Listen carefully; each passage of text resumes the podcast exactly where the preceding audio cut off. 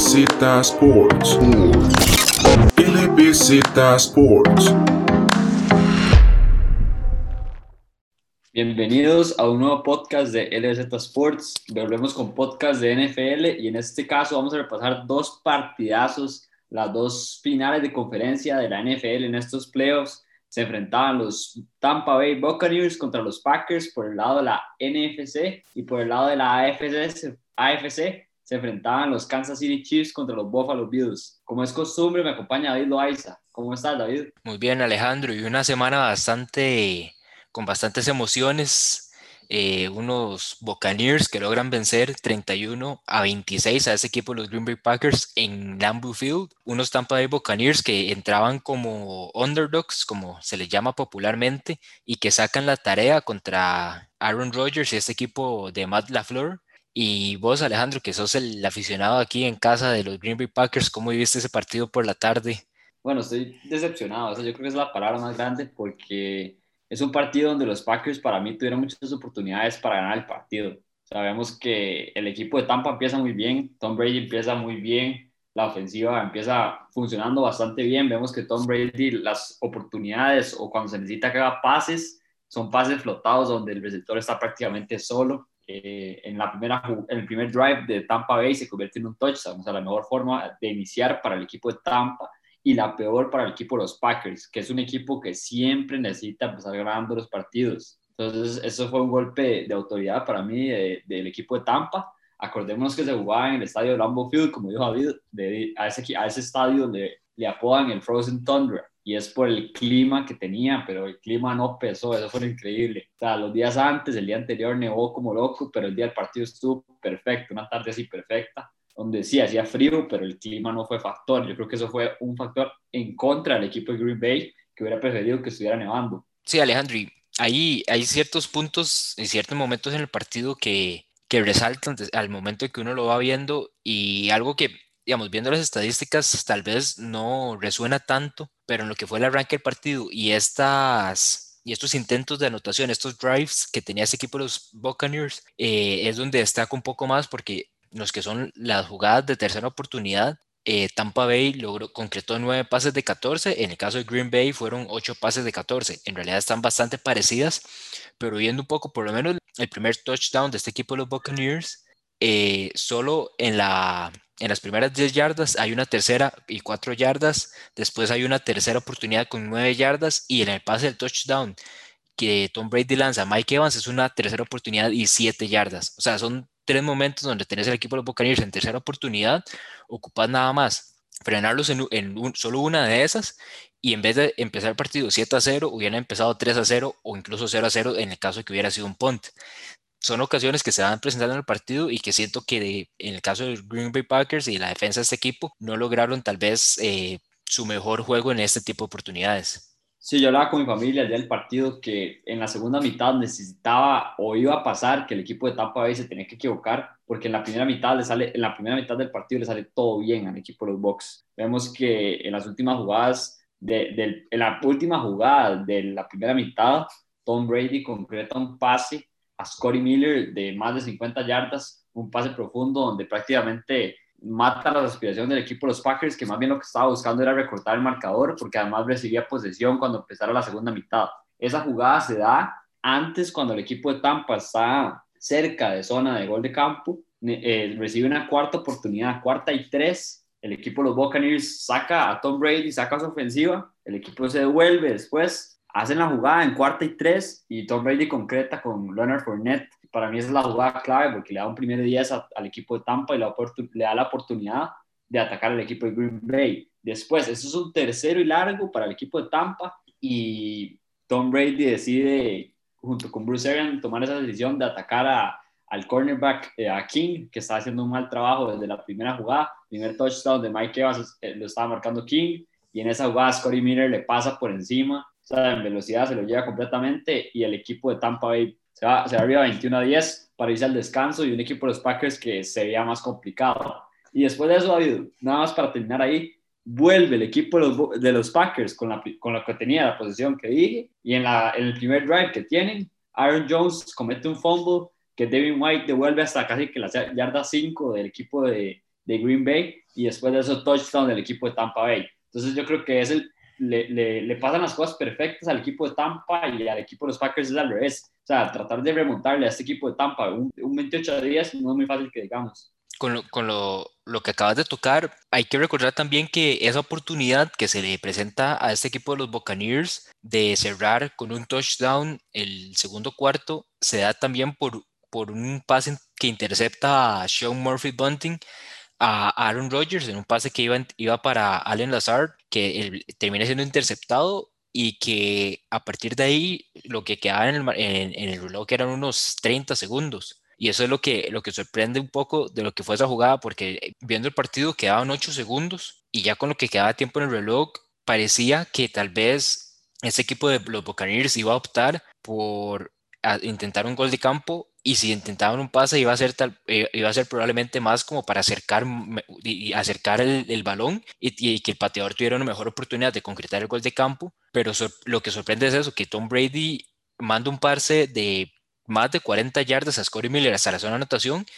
y un tipo de jugada que Tom Brady no le ha ido bien en lo que ha sido esa temporada, que hablábamos en los primeros podcasts que Brady en lo que era más de 10, 15 yardas a profundidad no era un pase en el que estaba siendo efectivo. Y por eso al equipo de Tampa en la primera mitad le sale todo perfecto y al equipo de los Packers le sale todo mal. Vuelven del descanso y pasa esa jugada de Aaron Jones. Entonces yo creo que ahí complica muchísimo las cosas para los Packers, que aunque, aunque se complicaron las cosas, yo creo que el equipo de, los, de Green Bay tuvo las oportunidades. Vemos que en, las, en, la, segunda, en la segunda mitad del partido, Tom Brady, eh, Tom Brady le interceptan tres pases entonces es, es, algo que para mí le da la oportunidad al equipo de los Packers, le da la oportunidad a Aaron Rodgers. Vemos que de esas tres intercepciones interceptan a Tom Brady y a la siguiente jugada Aaron Rodgers tres y fuera, no logra hacer nada. Siguiente intercepción, tres y fuera Aaron Rodgers. Siguiente intercepción, tres y fuera Aaron Rodgers. O sea, creo que nada más tuvo un touchdown de esas tres intercepciones, nada más, pero, o sea, es increíble. Tom Brady le dio vida al equipo de Green Bay Packers, que para mí Brady sí tuvo un buen partido,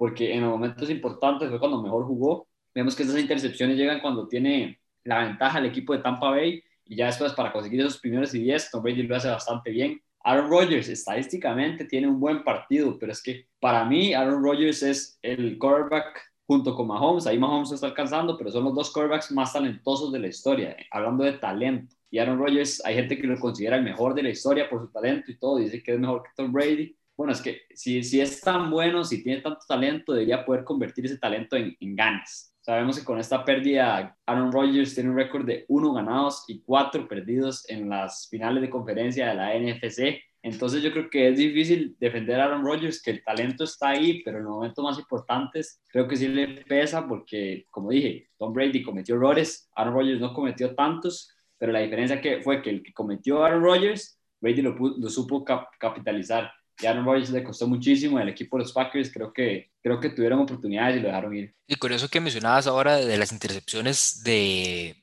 con eso que mencionabas de las intercepciones de Brady en este encuentro, lo que se va viendo en el partido, pues es, está esa gran diferencia de que eran como 17 puntos, como mencionabas en el marcador, eh, llega este equipo de, lo, de, lo, de los Packers, logra una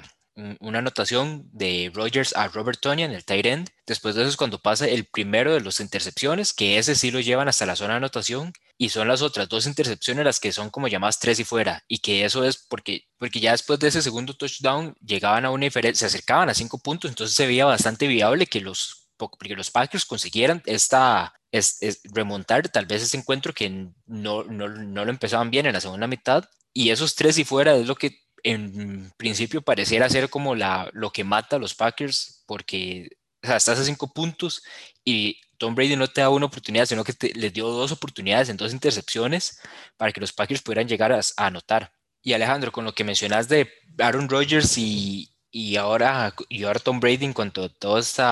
debate del GOAT y que muchos hablan, hablan de Rodgers como uno de los mejores de todos los tiempos, Tom Brady en esos momentos 33 victorias, en postemporada, 11 derrotas, y vemos que en lo que es esta etapa de conferencias acaba de conseguir su décima victoria, que lo lleva a su décimo, al décimo Super Bowl que juega en su carrera, y, y ahora en, en, miras de buscar un séptimo anillo en la NFL. Sí, por eso, este era un partido que afectaba mucho el legado de Aaron Rodgers, o sea, si en algún momento él quería competir con el legado tan grande que tiene Tom Brady, este partido completamente lo sepultó. Ya no hay forma de comparar a Aaron Rodgers con Tom Brady porque no hay anillos, no hay ganes, están las estadísticas, pero se necesita más que eso porque lo más importante en, este deporte y en casi todos es ganar. Entonces yo creo que ya no se puede comparar. Pero otra jugada clave de ese partido, David, es eso, que iban cinco arriba, el equipo de Tampa iban cinco, porque el equipo de Green Bay busca una conversión de dos puntos. Aaron Rodgers le da un pase a St. Brown, que le pega completamente en las manos, estaba solo, la deja caer y por eso sigue la ventaja cinco puntos del equipo de Tampa. O sea, es que vemos el partido y repetimos las ocasiones que los Packers dejaron pasar las, oportunidades. Vemos un, un, pase al back shoulder a Davante Adams que suelta también, que Davante Adams nunca suelta esos pases, o sea, es muy difícil verlo. En la temporada regular ese pase todas las veces sirvió y ahí Davante lo soltó. Y además de eso, David, hay que repasar la última jugada del partido. Y Alejandro, esa, esa jugada que ahorita estás por mencionar, pues es, yo diría que una de las jugadas más polémicas hablando en la parte técnica de lo que se presentó en este encuentro. Sí, eh, porque es una jugada donde el equipo de los Packers está ocho puntos abajo, eh, tienen primero y diez en la, en la zona roja del equipo de Tampa Bay, en la yarda 8, y las primeras tres oportunidades no concretan. Hay una cuarta oportunidad, quedan dos, dos minutos y medio en el reloj, tres tiempos fuera por el equipo de los Packers. Matt LaFleur decide apostarle a su defensa en vez de darle la bola a Aaron Rodgers, porque ya Aaron Rodgers dijo que no era la decisión de él, ya lo dijo públicamente, como es él, porque así es él, muy pasivo-agresivo en sus declaraciones, y entonces él dijo que no fue su decisión, pero y además de eso, dijo que si hubiera sabido que, que no se iban a jugar en cuarto down, hubiera hecho algo diferente en tercer down. O sea, que eso me parece a mí un poco hablado, porque es, es tercer down, lo hubiera hecho en tercer down si sabía una mejor jugada que hacer. Pero entonces Aaron Rodgers ya dijo que fue culpa de Matt LaFleur, que decía apostarle a su defensiva y la justificación de él claramente dice que se equivocó, porque cuando las jugadas así no salen, claramente se equivoca pero le estaba apostando a su defensiva que le acaba de interceptar tres pases a Tom Brady. Entonces yo creo que claramente es un error porque, como dije, Aaron Rodgers es de los jugadores más talentosos y ahora y es otra forma de defenderlo porque todos vamos a decir culpa del coach, culpa del coach que no le da la oportunidad, pero era un cuarto down que también iba a estar muy complicado. Vemos que en el tercer down Aaron Rodgers tiene la oportunidad de correr y acercarse y no lo hace, hace un pase adelante bastante comprometido que casi le puede interceptar. Entonces yo creo que no hay que echarle toda la culpa al coach. Para mí Aaron Rodgers, que supuestamente tuvo la decisión en esas tres jugadas anteriores, no pudo conseguir ninguna yarda. Y sí, es una decisión mala, claramente. Yo quería ver a Aaron Rodgers en ese cuarto down, pero además de eso era cuarto down y conversión de dos puntos para empatar el partido. Yo creo que los errores de, de, los Packers no solo esa jugada, es todo el partido. Y hablando un poco de específico en esa jugada, en cuanto al papel de Rodgers, como mencionas, digamos, tiene las tres oportunidades antes y no llegar a una cuarta oportunidad, pero también siendo Aaron Rodgers con la, los años en los que ha estado en la NFL, el nombre que ya es Aaron Rodgers en la NFL, digamos, ya tiene un Super Bowl, selecciones de Pro Bowl, es el líder de este equipo. Siento que también hay cierto momento va donde... A ser MVP esta temporada. Exactamente, va a ser MVP esta temporada. Siento que también llega un momento donde en la carrera, tanto de, este tipo de jugadores como el entrenador tienen una palabra bastante en, en cuanto al peso muy, muy, muy parecidas hay historias de, y aquí voy a remontar un poco a lo que es el baloncesto, pero hay historias de Shaquille O'Neal donde él sabe el nombre que él tiene y, el, y lo que representa él para en la NBA y para una franquicia como eran los Lakers en su tiempo, que a veces llega, él cuenta que llegaba Phil Jackson y les decía, vamos a hacer esta, esta jugada, Shaq salía y le decía a Kobe o a sus compañeros, dame la bola, yo me encargo. Y olvidaban completamente lo que el entrenador decía. Y ese era un tipo de jugada que siento yo, Rogers tenía que hacer algo como eso. Simplemente ya fuera hablar con LaFleur y decirle, estamos en una cuarta oportunidad jugándonos el pase del Super Bowl y al otro lado tenemos a Tom Brady, que no importa que ya le hayan interceptado, tres pases, sigue siendo Tom Brady que, saca el colmillo, el colmillo en ese tipo de, partidos y que dándole y que con el tiempo que quedaba era nada más cuestión de que Brady hiciera lo que tenía que hacer y que tal vez si el otro lado no hubiera sido Brady el quarterback, tal vez la decisión no se hubiera visto, no se hubiera visto tan mal o tal vez se les hubiera salido la decisión que tomaron porque con cualquier con algún otro quarterback hubiera sido más factible, pero con uno como Tom Brady, con la cantidad de experiencia que tiene y los años que ha estado y además la, el manejo que tiene ya en estos momentos finales cuesta un poco tal vez entender el razonamiento de, de, la flor para tomar un field goal en vez de ir por la oportunidad,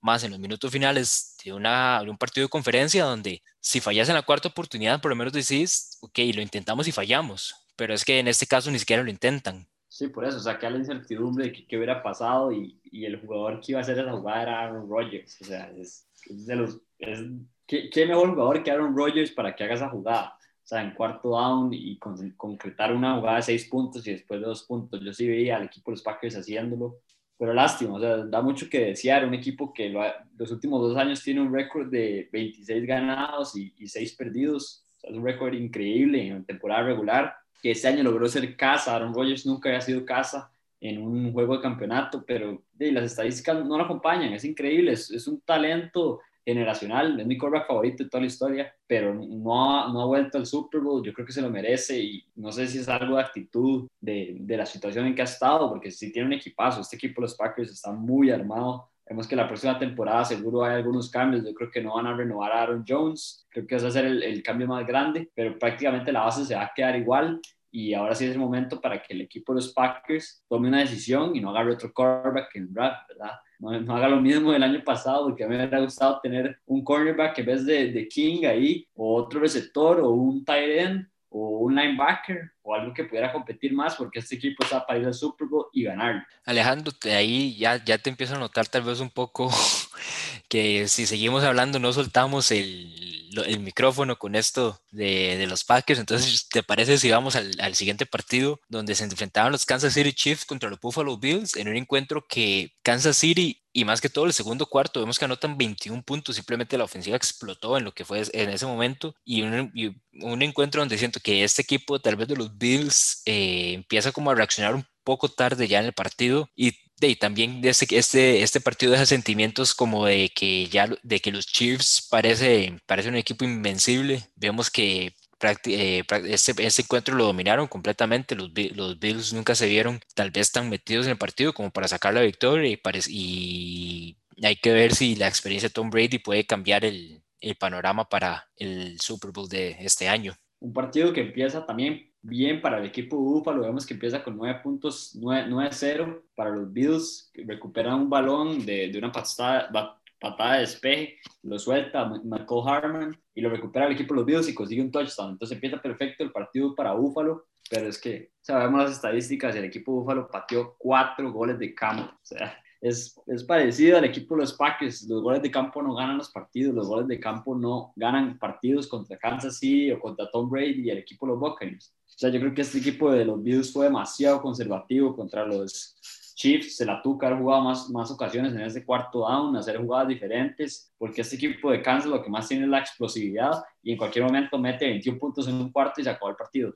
Es que desde ese cuarto se acabó el partido, se veía que el equipo Búfalo no podía reaccionar y cuando estaba en zona de puntos, venían tres puntos y nada más es un pasito a través de y aquí abajo la manga, como lo sabe hacer Mahomes, y listo. Entonces yo creo que fue un mal planteamiento planteamiento de un equipo de, de Búfalo que tiene un excelente futuro con Josh Allen y me encanta el coach, me encanta la defensa y es un equipazo. Y Alejandro que sabe, sabe mis andadas con, con estos partidos, eh, tal vez hasta cierto punto en el, en el, partido uno pensaría que con un marcador 0-9 estaría complicado que los Chiefs tal vez, o sea, estaría complicado que cualquier otro equipo con un arranque como el que tuvieron ese equipo los Bills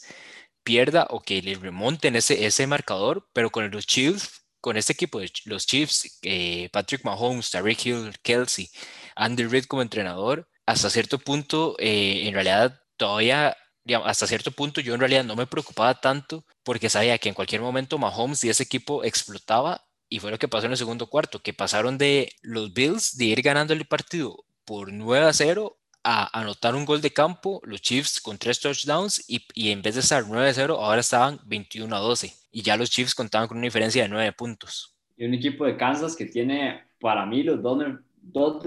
top 3, o sea, dos de los mejores receptores de toda la liga, fácil top 5 los dos, en Tyreek Hill, Travis Kelsey. Y tras de eso, los dos explotan en este partido. Vemos que Tyreek Hill tuvo 172 yardas y Travis Kelsey tuvo 118. Entonces, David, ya sabemos que este equipo de Kansas es complicado ganarle, ya sabemos lo que puede hacer Mahomes, lo que pueden hacer estos receptores, pero si no marcas a Tariq Hill y Travis Kelsey, o no le pones presión a Patrick Mahomes, o sea, está complicado, o sea, está muy complicado. Yo dije que este partido iba a ser el que anotara más, y anotó más Kansas, y es que el, el planteamiento defensivo no me gustó del equipo Búfalo, que no sentí que hizo nada diferente. Vemos que Patrick Mahomes lo veía demasiado cómodo, que dicha que Mahomes venía de un protocolo de, de contusión, que dicha que Mahomes tenía el pie golpeado y no estaba al 100, porque se vio perfecto, tuvo el passer rating de todos los quarterbacks de, final de conferencia más alto, con 127.6, y como dice David, un equipo de Kansas que cada vez es más invencible, y, y, como habíamos dicho antes en podcasts anteriores, parece como que hay que, tienen que ponerse retos ellos mismos porque los partidos se le están haciendo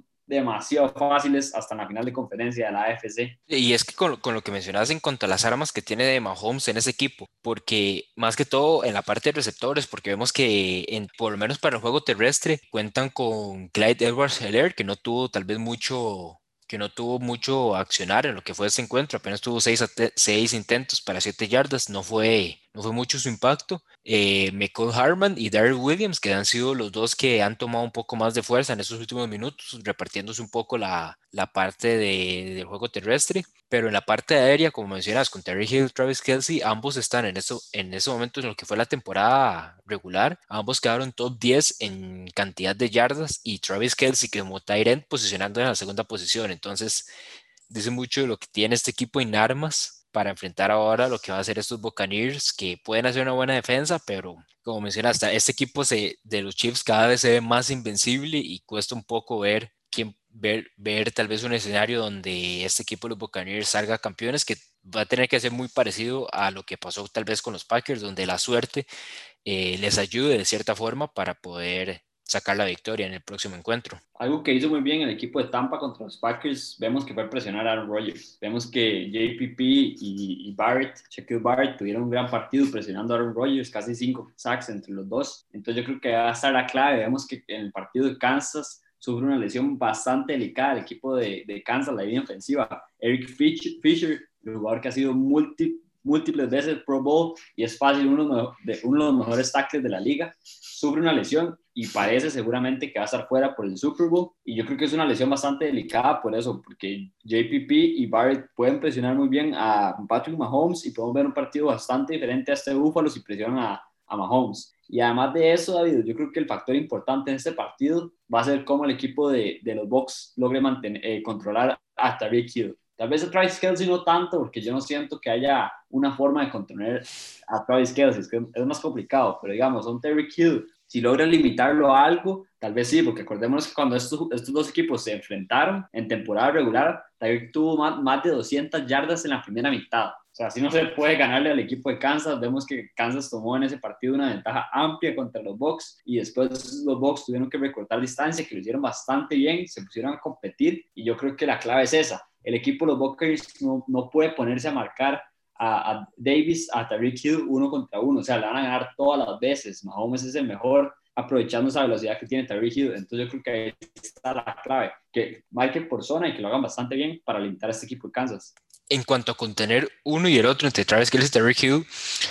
el detalle con Travis Kelsey es que, como muchos de los Tyrants, como el mismo George Kittle, Ron Gronkowski en, sus mejores momentos en New England, es que son tan físicamente físicamente son muy imponentes ante sus rivales y eso es lo que, lo que cuesta al momento de frenarlos después de que ganan el balón. Pero tal vez es un poco más fácil que un jugador como Terry Hill, que en, el, en momento en el que agarra velocidad ya no, ya no lo alcanzaste. Viendo un poco lo que son las estadísticas de Hill en esta en la temporada, pues se posicionó número 9 en cuanto a yardas después de agarrar el balón, promediando 3, un poco más de 3 yardas después del, de la recepción. Pero hay, un, hay una jugada en, la, en lo que fue el partido contra este equipo de los Bills, donde Terry Hill corrió para 65 yardas desde el momento de agarrar un, pase y fue por la velocidad, que la página de estadísticas de Next Gen Stats eh, tenía la predicción en cuanto a esa, a esa recepción en 10 yardas después de, de la recepción. Y lo que corrió,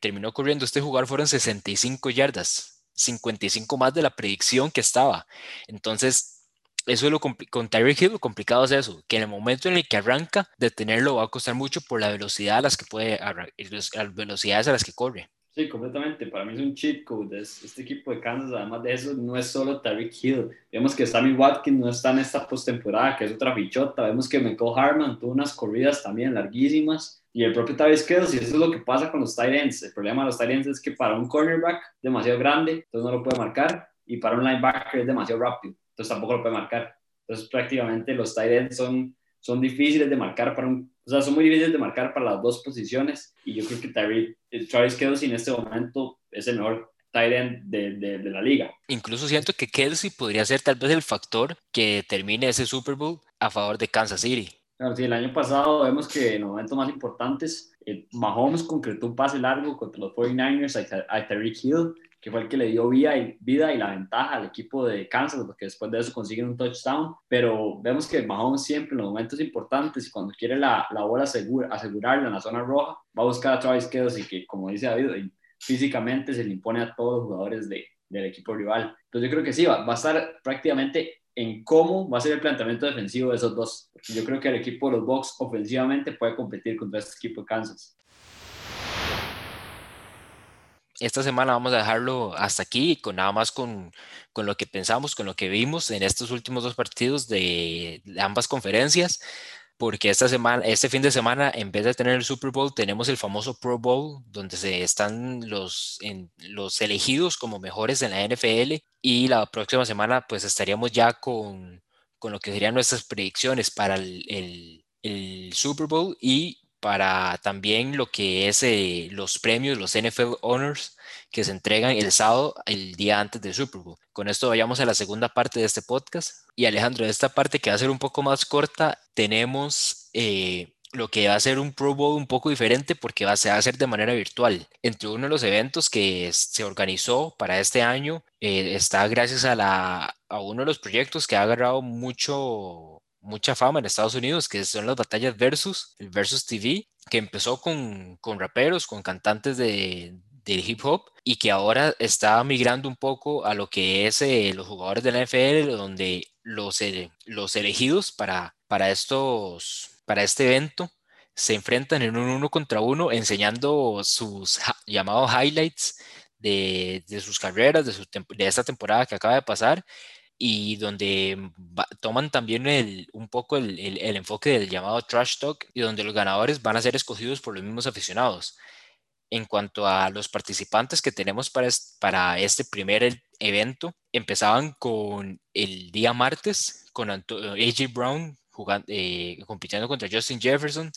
el segundo día Jamal Adams de los Seahawks contra Buda Baker de los Cardinals, Cam Jordan contra Miles Garrett, este toma un, enfoque un poco más defensivo. Después el jueves, de, Andrew Hopkins contra Jalen Ramsey, donde va más bien defensa contra ofensiva, y de Sean Watson contra Michael Vick, un, jugador actual contra uno ya retirado y que ha pasado a los libros en la historia de la NFL. Están muy interesantes esos machos, ese de, de Sean Watson y Michael Vick está buenísimo, la verdad, y el de D-Hop contra Jalen Ramsey. Me parece que es una, una oportunidad vacilona donde la NFL ha sacado provecho de, de, eso, de que dice David, que ese trash talking se ha hecho famoso hasta en la liga. Vemos que los jugadores cuando compiten es, es común verlos hacer eso. Vemos cuando Jalen Ramsey se enfrentó contra Davante Adams en ese duelo divisional de Rams contra Packers. Eso fue lo primero que fue hacer Jalen Ramsey, porque es un jugador que, que le gusta mucho el trash talk y además de eso, la NFL yo creo que ha sacado provecho de eso porque acordémonos que de vez en cuando